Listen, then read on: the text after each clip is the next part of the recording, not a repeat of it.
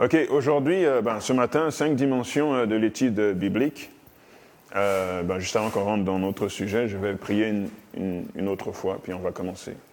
À notre Père, notre Dieu, merci de nous avoir permis de nous réveiller, Seigneur, et de prier tous ensemble, Seigneur, pour démarrer cette journée.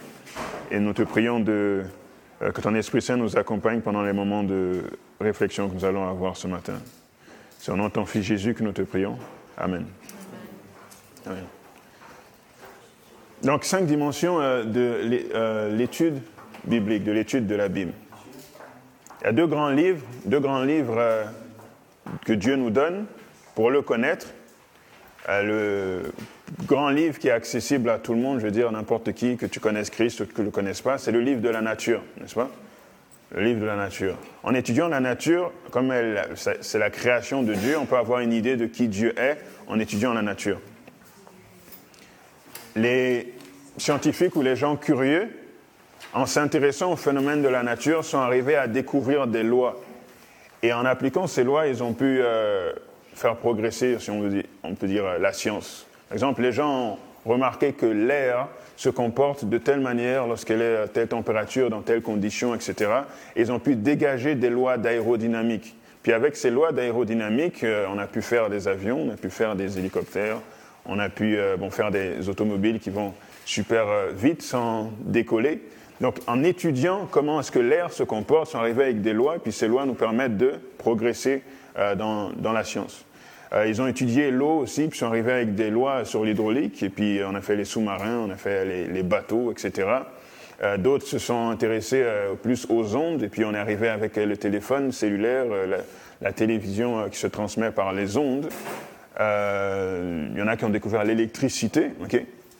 Mais toutes ces choses étaient déjà présentes dans la nature. Vous êtes d'accord avec moi? L'homme n'a pas inventé l'électricité, l'homme n'a pas inventé l'air. C'est des choses qui étaient déjà là. Mais en s'appliquant à étudier la nature, ils en ont dégagé des lois qui ont permis que la science progresse. Donc c'est la même chose avec euh, la parole de Dieu. La parole de Dieu, qui est aussi l'œuvre de Dieu, de Saint-Esprit, elle regorge de trésors, comme on l'a vu hier. Il y a énormément de choses à découvrir qui sont déjà là. Donc lorsque l'on arrive avec quelque chose, on ne fait que découvrir puisque c'était déjà présent, mais c'est à force de méditer dessus, à force de s'appliquer à la comprendre, qu'on arrive à en dégager des lois, on arrive à en dégager des principes. Un des principes, par exemple, c'est euh, les principes des chiffres, les lois autour des nombres.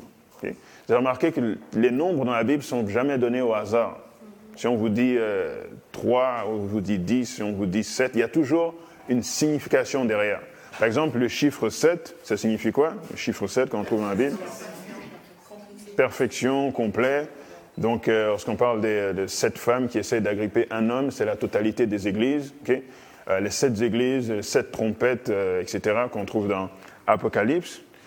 si je vous dis le chiffre 3, chiffre 3, ça veut dire quoi dans la Bible? Trinité et autre, autre chose? Chiffre 3 dans la Bible. Par exemple, dans la Bible, vous avez euh, le rêve de Joseph lorsqu'il était en prison, et puis que le a expliqué son rêve. Il dit au bout de trois jours, on va venir te récupérer, et puis tu vas être libéré. Puis l'autre, c'était au bout de trois jours, il allait être, il allait être mis à mort. Euh, Jonas, qui a été dans le ventre du poisson trois jours et trois nuits. Jésus, qui a été dans la tombe, enfin, dans le sein de la terre, pardon, trois jours et trois nuits. Euh, Abraham, qui lorsqu'il est allé sur le lieu du sacrifice de son fils, il a fait une marche de trois jours. Donc vous remarquez que le chiffre 3 dans la Bible est toujours connecté avec l'idée de la vie ou l'idée de la mort. Après trois jours, il y a la vie ou il y a la mort. si je vous dis le chiffre 10, je vous dis le chiffre 10, les, les dix commandements, ok? Donc, quelle, La loi, la restauration. Ben, il y a les dix commandements. Il y a, lorsque Dieu a fait sortir son peuple d'Égypte, il a envoyé, il a envoyé dix plaies sur l'Égypte. Euh, lorsque, pardon? Il y avait dix lépreux, ok, qui ont été envoyés, et puis euh, effectivement que un seul est, venu, est revenu donner gloire à Dieu. Lorsque le fils de David qui s'est rebellé contre lui, Absalom, vous allez voir que lorsqu'il est mort, il y a dix soldats qui sont venus le percer et qui l'ont mis à mort. Donc, euh, il, y a la parabole des, vierges, les vierges sages les vierges folles. 5, 5, ça fait un total de 10. Donc, le chiffre 10 est connecté avec le jugement, avec Dieu qui exerce son jugement. Et puis, bon, les commandements, comme vous parliez. Si je vous dis 40,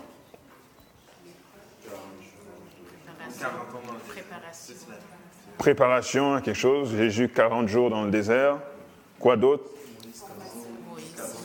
Moïse, 40. la vie de Moïse, c'était par cycle de 40. 40 ans en Égypte, 40 ans en tant que berger, puis 40 ans dans le désert, par cycle de 40. Donc, dans le chiffre de 40, on voit, comme vous dites, préparation, une certaine phase. Pardon? 40 jours dans le désert, oui. Oui, oui, oui, entraînement, une formation. Et puis à la fin des 40, tu passes dans un autre état. Du temps de Noé, il a plu pendant 40 jours et 40 nuits, si je ne m'abuse. Ah bon, oui, euh, et puis, euh, oui, puis le, ben, le, déluge a duré plus longtemps, mais oui, le moment où l'eau tombait. Et vous allez aussi voir le paralytique que Pierre et Jacques ont, ont guéri, n'est-ce pas, dans le livre des Actes. On dit qu'il était dans cette condition pendant 40 ans.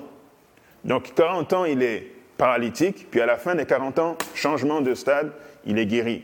Donc, il y a un changement de stade au bout des 40 ans, qu'on retrouve souvent dans la Bible. Donc ça, c'est la loi des nombres.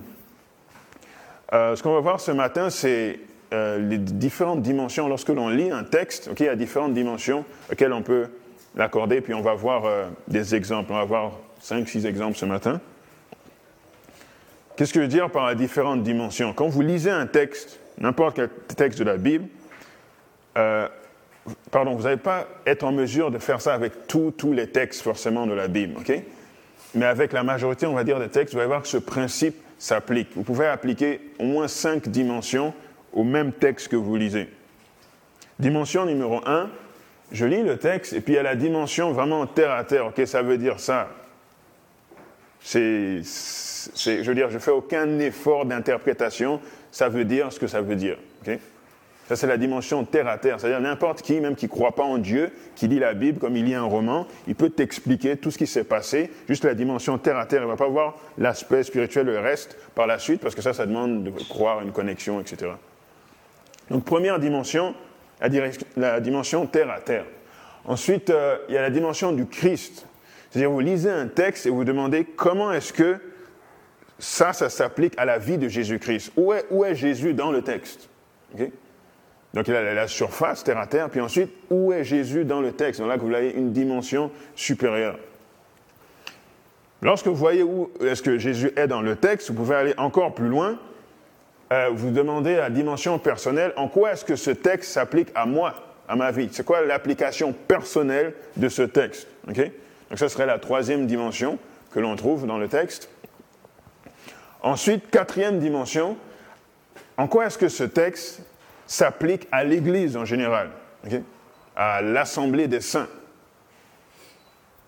Et finalement, la cinquième dimension, en quoi est-ce que ce texte s'applique à ce que l'on va trouver au ciel, la dimension céleste? Donc cinq dimensions. Premièrement, terre à terre, bon, le texte veut juste dire ça. Ensuite, où est Christ dans le texte? Puis ensuite, c'est quoi l'application personnelle? C'est quoi l'application au niveau de l'Église? Et c'est quoi l'application céleste? Toujours sur le même concept. ok? Donc, euh, on va faire les exemples pour euh, que ce soit plus clair. Premier exemple, le sanctuaire. Ouvrez vos Bibles dans exemple chapitre 8, euh, chapitre 25 et le verset 8, pardon.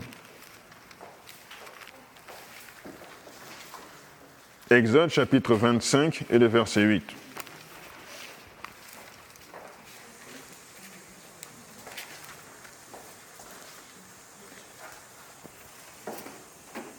Écrit Exode 25, verset 8, Dieu dit, ils me feront un sanctuaire et j'habiterai au milieu d'eux. Donc ça, c'est la première dimension en terre à terre. Dieu vient, puis parle à Moïse, puis dit, faites-moi un sanctuaire, ça va, me permettre d'habiter au milieu de vous. Dimension terre à terre, tout le monde peut comprendre ça en lisant la Bible. Et donc, dimension, c'est la seconde, c'est laquelle, vous vous rappelez?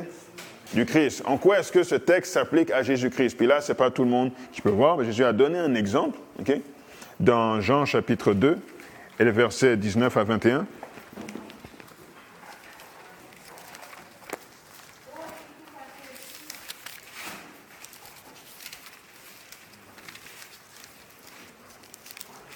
Évangile selon Jean, chapitre 2, versets 19 à 21.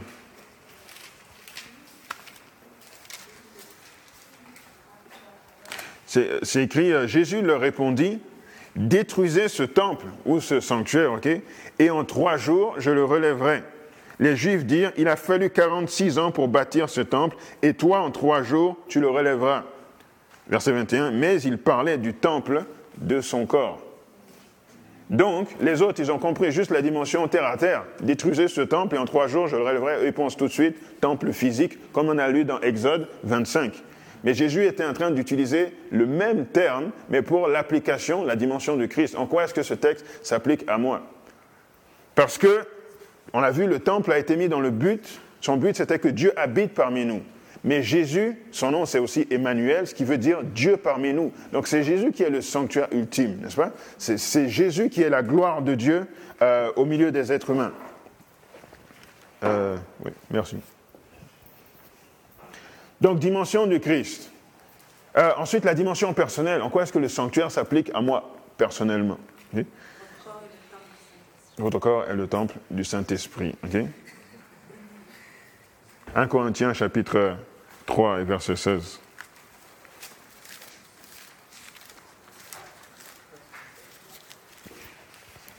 « 1 Corinthiens chapitre 3 et le verset 16.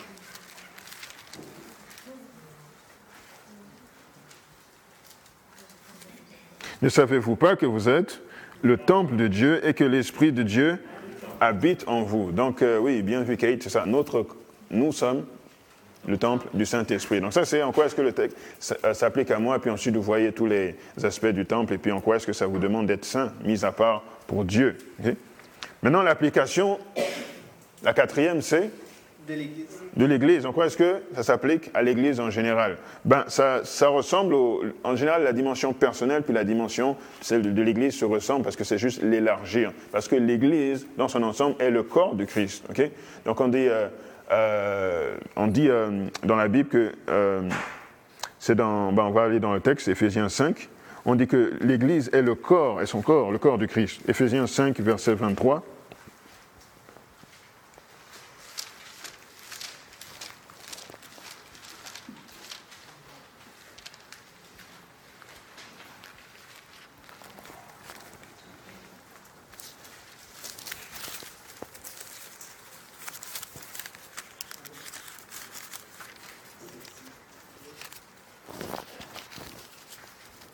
Ephésiens 5, euh, verset 23.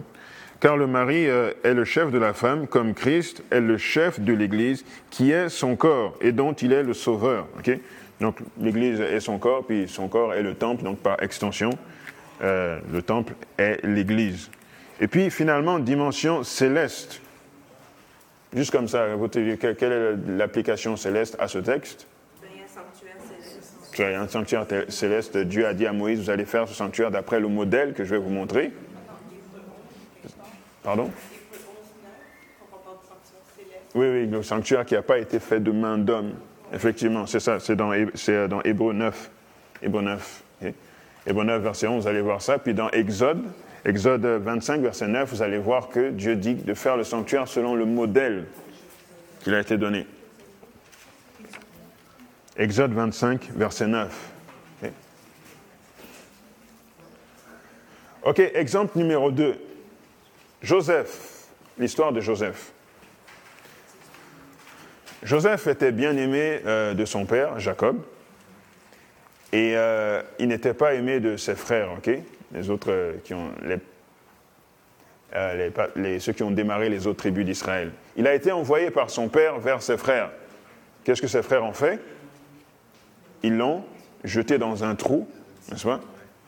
Et ils l'ont vendu comme esclave. Euh, c'est ça. Puis il s'est retrouvé en Égypte, à travailler chez Potiphar et tout. Finalement, en Égypte, Dieu a permis qu'il soit élevé à la place de Pharaon. Et lorsque la famine est arrivée, ceux qui le détestaient, ceux qui l'avaient jeté dans la fosse, se sont retrouvés être obligé de venir à lui pour avoir de la nourriture. Donc, cette dimension terre à terre. Maintenant, application au Christ.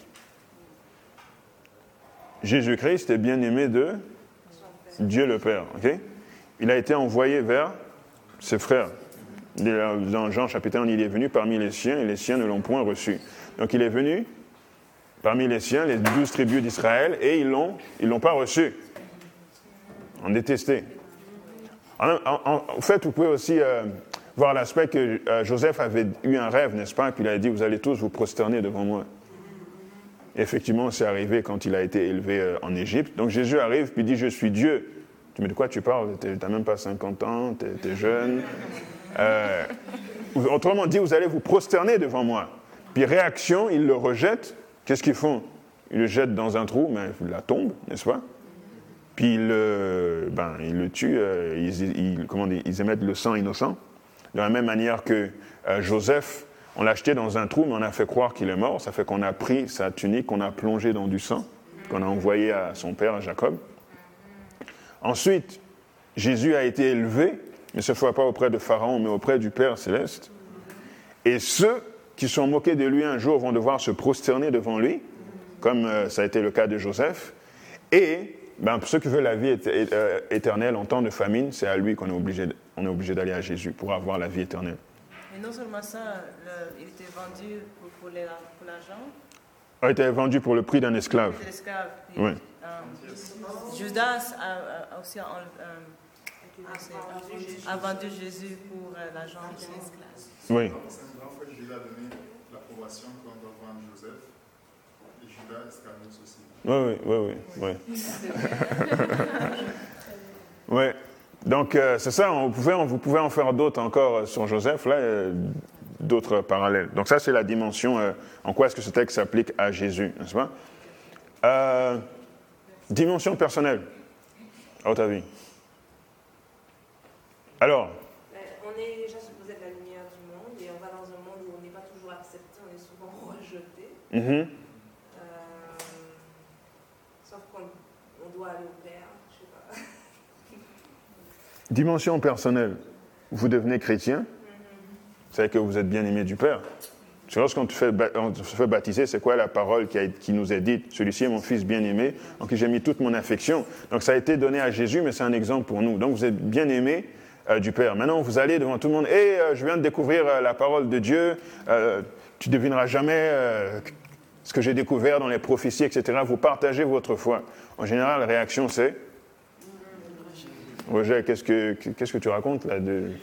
moi, moi, quand je parle euh, souvent aux, gens, ben, ma famille, souvent, la, ben, la- comme c'est moi l'enfant, puis c'est, les autres sont adultes, donc c'est je- le, te- le terme qu'on utilise quand on partage la parole, c'est ça a changé ma vie, n'est-ce pas? Souvent, ça a changé ma vie. Puis ça, ça les fait rire, parce que qu'est-ce que tu veux dire, ça a changé ta vie? J'ai changé tes couches, là. De quoi tu parles? De quoi tu parles Ça a changé ta vie? Ça fait que je, je sais c'est quoi ta vie, et essaye pas de. Donc, on- il y a comme un rejet, comme un mépris, n'est-ce pas, quand vous partagez la parole. C'est pas tout le monde qui l'accepte. Puis ça peut euh, causer des tensions dans la famille. Mais ensuite, un, pas un temps de famille, mais un temps tragique, une tragédie arrive dans la famille. Dans la famille, les gens vivent des situa- situations difficiles. Et puis, qui est-ce qu'ils viennent voir? C'est vous qui viennent voir. Parce qu'ils savent que même s'ils ne sont pas d'accord avec ce que vous dites, tout ce que vous vivez, ils ont la, conviction que Dieu est avec vous.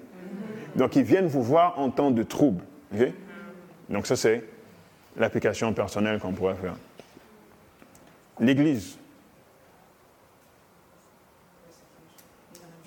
Ben, L'Église est l'épouse de Dieu, donc c'est sûr qu'elle est bien aimée. Ouais. Ça, c'est dans un premier temps. Dans un deuxième temps. elle a une mission, Ouais.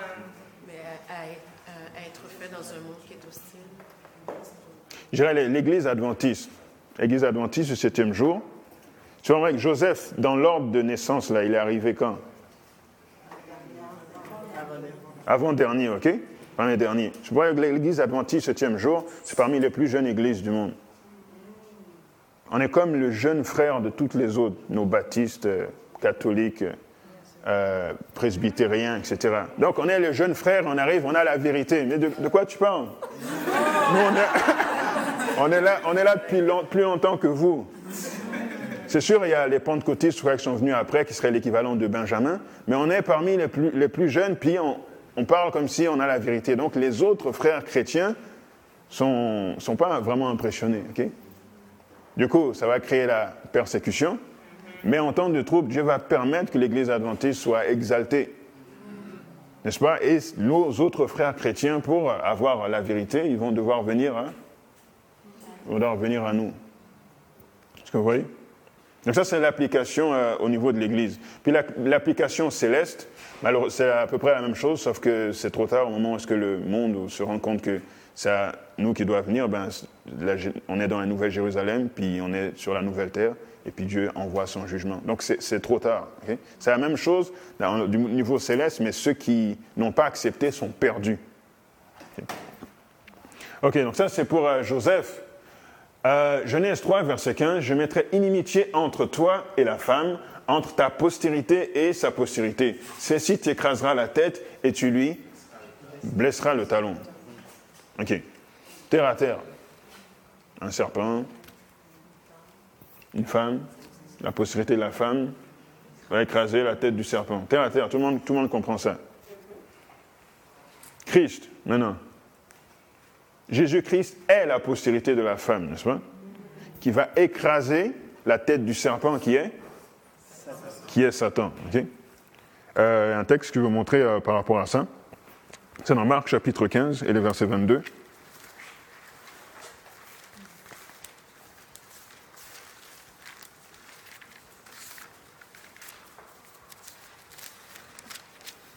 Marc chapitre 15 et le verset 22.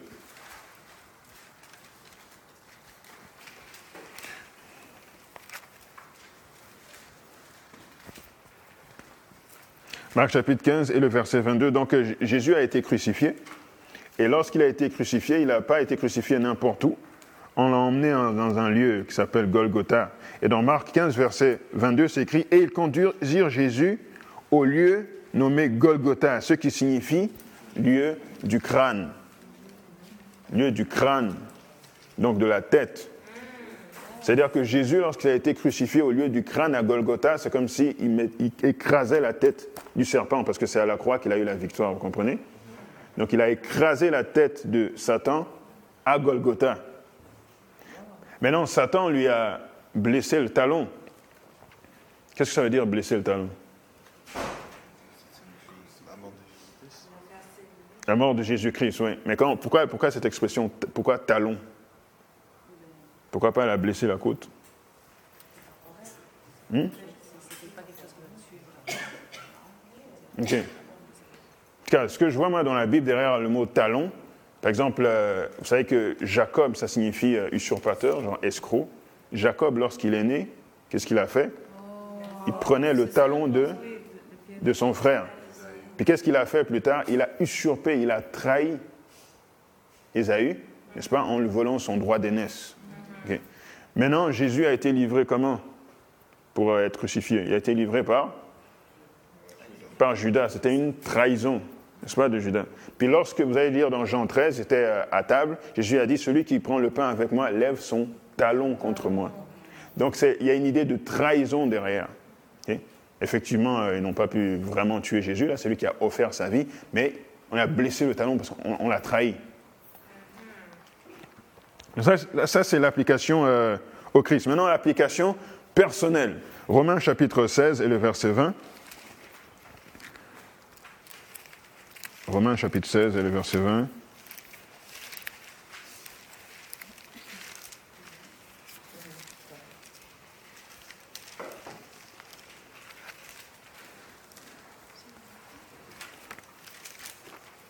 Romains chapitre 16 et le verset 20. C'est écrit, le Dieu de paix écrasera bientôt Satan sous vos pieds. Que la grâce de notre Seigneur Jésus-Christ soit avec vous. Donc Dieu en nous permet d'écraser Satan sous nos pieds, exactement comme on a lu dans Genèse 3, verset 15. Donc ça, vous pouvez l'appliquer de façon personnelle, puis vous pouvez l'appliquer aussi à l'échelle de l'Église. Euh, le Dieu qui va permettre que l'on écrase Satan sous nos pieds.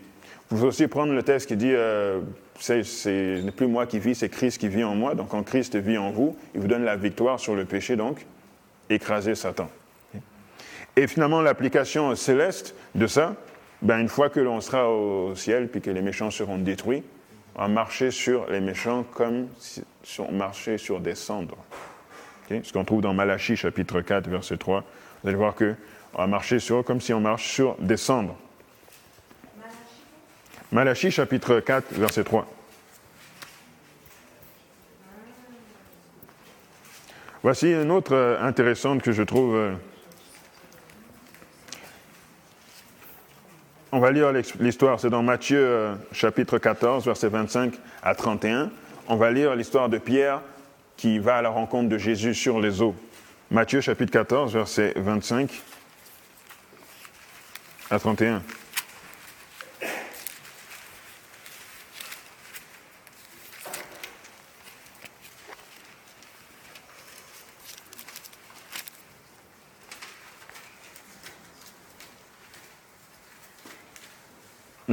Matthieu 14, verset 25 à 31. À la quatrième veille de la nuit, Jésus alla vers eux, marchant sur la mer. Quand les disciples le virent marcher sur la mer, ils furent troublés et dirent C'est un fantôme. Et dans leur frayeur, ils poussèrent des cris. Jésus leur dit aussitôt Rassurez-vous, c'est moi, n'ayez pas peur. Pierre lui répondit Seigneur, si c'est toi, ordonne que j'aille vers toi sur les eaux. Et il dit, Viens. Pierre sortit de la barque et marcha sur les eaux pour aller vers Jésus. Mais voyant que le vent était fort, il eut peur. Et comme il commençait à enfoncer, il s'écria, Seigneur, sauve-moi. Aussitôt Jésus étendit la main, le saisit et lui dit, Homme de peu de foi, pourquoi as-tu douté? Donc, euh, application terre à terre, Jésus qui marche sur l'eau, puis ensuite Pierre qui le rejoint. Juste miracle. Juste miracle, Jésus fait un miracle. Application au Christ, bon, comme c'est Jésus qui est en train de le faire, euh, c'est assez similaire. Pourquoi est-ce que Jésus est capable de faire ça? Parce qu'il est Dieu, et donc comme il est Dieu, il peut marcher au-dessus de, la... Il peut, il peut pardon, défier la loi de la gravité, il peut défier la loi de la nature, ne pas s'enfoncer en marchant sur l'eau. Maintenant, application personnelle, si je suis à la place de Pierre, tant que j'ai les yeux fixés sur Jésus, je peux moi aussi défier les lois de la nature, la gravité. Autrement dit, avoir le dessus, ne pas tomber. Ne pas tomber, euh, sous-entendu, ne pas tomber dans le péché. Comprenez? Donc, tant que j'ai les yeux fixés sur Jésus, je peux défier la loi du péché qui, règne en moi et ne pas tomber dans le péché. Dans l'application à l'Église, même chose. Tant que l'Église garde les yeux fixés sur Jésus, même si en apparence l'Église va tomber, parce que euh, l'Esprit de prophétie nous dit qu'à la fin des temps, on aura l'impression que l'Église va flancher tellement la, persécution sera intense. Mais parce qu'elle va garder les yeux fixés sur Jésus, elle ne va pas flancher. Jusqu'à la fin des temps, l'Église va demeurer. Satan n'aura pas le, euh, dernier mot sur, l'Église du Christ. Puis application céleste, n'est-ce Lorsque l'on va, Jésus va revenir, puis que l'on va aller au ciel, où est-ce que les saints vont se retrouver? La Bible nous dit que on va marcher sur une mer de verre, ok? Parce qu'on sera devant le trône de Dieu.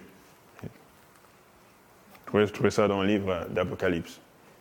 Et puis, euh, euh, dernier exemple, la crucifixion. Matthieu 27. On va terminer avec cet exemple de Matthieu 27, versets 51 à 53.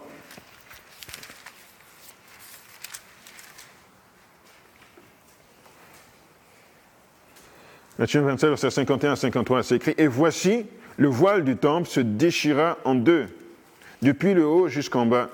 La terre trembla, les rochers se fendirent, les sépulcres s'ouvrirent, et plusieurs corps des saints qui étaient morts ressuscitèrent. Étant sortis des sépulcres après la résurrection de Jésus, ils entrèrent dans la ville sainte et apparurent à un grand nombre de personnes. Ok, application terre à terre, ça, Jésus meurt, euh, tremblement de terre physique, rochers se fendent, résurrection, et ces gens vont en ville, puis témoignent que Jésus est ressuscité. ok? Application euh, personnelle. Du Christ. Euh, application du Christ, pardon. Application du Christ. Euh, qui va à peu près avec l'application, comme encore c'est Jésus qui est l'acteur principal ici. Jésus, parce qu'il est le Fils de Dieu, lorsqu'il meurt, il crée un, tout un euh, remous-ménage dans les éléments de la nature et il a la puissance de vie en lui. Ça fait qu'il permet que ces gens ressuscitent et puis qu'ils aillent dans Jérusalem et témoignent que Jésus est ressuscité. Autrement dit, ce n'est pas une mort ordinaire. Maintenant, pour l'application euh, personnelle, Jésus est crucifié. Ça veut dire si moi j'accepte le sacrifice de Jésus dans ma vie, si j'accepte le sacrifice de Jésus dans ma vie, qu'est-ce qui va se produire? Il va avoir la terre qui tremble. Puis la Bible dit euh, que la, terre ou le sol, c'est comparé à, notre cœur. C'est-à-dire que mon cœur va être remué par le sacrifice de Jésus. Maintenant, lorsque mon cœur est remué, mon cœur de pierre est brisé. C'est pour ça que les rochers sont brisés, parce que la Bible dit euh, que notre, va prendre notre cœur de pierre et en met- mettre un cœur de chair à la place. Donc Jésus, j'accepte son sacrifice, mon cœur est remué, la dureté de mon cœur est brisée. Du coup, la manifestation de résurrection, de la puissance de vie se manifeste en moi, et puis je sors et je témoigne aux autres. Comme, comme euh, ben, les gens qui ont été ressuscités et qui sont allés témoigner aux autres. Euh, au niveau de l'Église, même chose, c'est on prêche des messages centrés sur la croix. Les cœurs des gens vont être touchés, la dureté de leur cœur va être brisée. Ils vont avoir la puissance de vie, de résurrection en eux, et ils vont aller témoigner pour Jésus. Application céleste, lorsque Jésus reviendra, il va avoir le plus grand tremblement de terre qui n'a jamais eu lieu depuis que la terre existe. Les rochers vont se fendre, etc. Il va ressusciter cette fois pas juste une- un échantillon de sauvés, mais tous les racheter à travers tous les âges, n'est-ce pas? Ils vont sortir de leur tombe et puis ils vont aller témoigner cette fois pas ici euh, que Jésus est ressuscité parce que c'est trop tard, mais au ciel, auprès des autres mondes que Dieu a créés, de la merveilleuse euh, histoire de rédemption que, dont J'ai- Dieu a été l'auteur. Vous voyez? Donc c'est l'application céleste. Donc, vous voyez les cinq dimensions que vous pouvez appliquer à un même texte pour pouvoir aller plus loin dans votre étude de, la Bible. Pour voir la dimension terre à terre, il n'y a pas besoin d'être connecté avec Dieu. N'importe qui, comme je disais au début, peut voir la dimension terre à terre. Pour voir la dimension de Christ, il faut un peu plus fouiller puis prier. Puis pour aller plus loin, il faut, on peut encore être encore plus connecté. Mais c'est un des moyens vraiment d'enrichir notre étude de la Bible. C'est une des lois. Vous allez voir que presque tous les textes que vous lisez ont ces multiples facettes euh, révélées dans la parole de Dieu. Euh, en fait, on m'avait posé la question hier. Quand je parle, si vous voulez euh, lever la main ou faire des commentaires, vous êtes, libre. hein, c'est, comme un échange. Mais c'était ça pour la méditation de ce matin, la réflexion de ce matin. Est-ce qu'il y a des commentaires, questions euh, Pourquoi? Par rapport à ce qu'on a vu ce matin Tout est parfaitement clair. Vous allez aller appliquer les cinq dimensions euh, au texte que vous alliez lire Peut-être Oui. peut-être faire un parallèle. Moi, j'avais vu une autre manière qui est, qui est les six dimensions. C'est par rapport au ciel, par rapport à la terre dans le passé, par rapport au ciel, par rapport à la terre dans le présent, par rapport au ciel, par rapport à la terre dans le futur. Une autre manière de voir les textes. Mais la manière que tu nous as montré ce matin, elle est excellente aussi. OK. OK, toi, c'est dimension temporelle. Tu as dit quoi Terre? Tou- tou- Toujours regarder par rapport au ciel, par rapport à la terre, dans le passé, dans le présent, dans le futur. OK. Ouais, ça, c'est- Dans, dans, dans- dans un serment d'Ivor Myers, ouais, ouais, ouais. il y avait de ça. Ouais.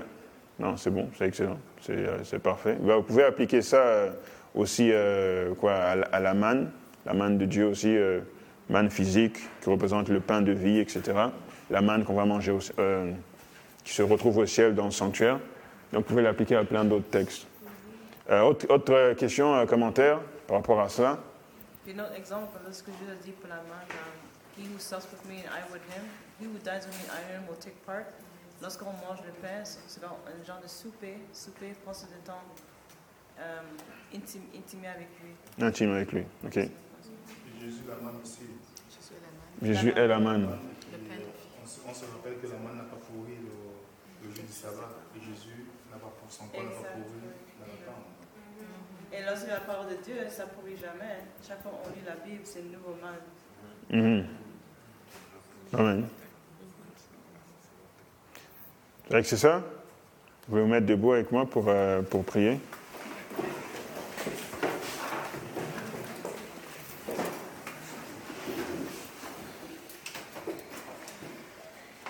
Seigneur notre Père, notre Dieu, euh, te remercions d'avoir euh, mis euh, tous ces trésors dans ta parole, Seigneur, afin que nous puissions vraiment, euh, nous puissions vraiment apprécier son étude et que nous puissions vraiment ben, t'entendre nous parler à travers cela.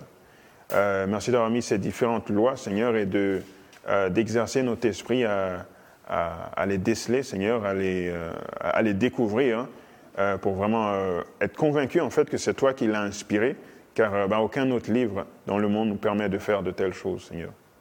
Sois avec nous pour euh, le reste de la journée. Nous, commençons euh, la journée ensoleillée du sabbat, Seigneur, et euh, veuille nous accompagner pendant le culte et toute la journée, que nous soyons vraiment bénis, Seigneur, par tout ce qui va se faire ici. C'est au nom de ton Fils Jésus que nous te prions. Amen. Amen.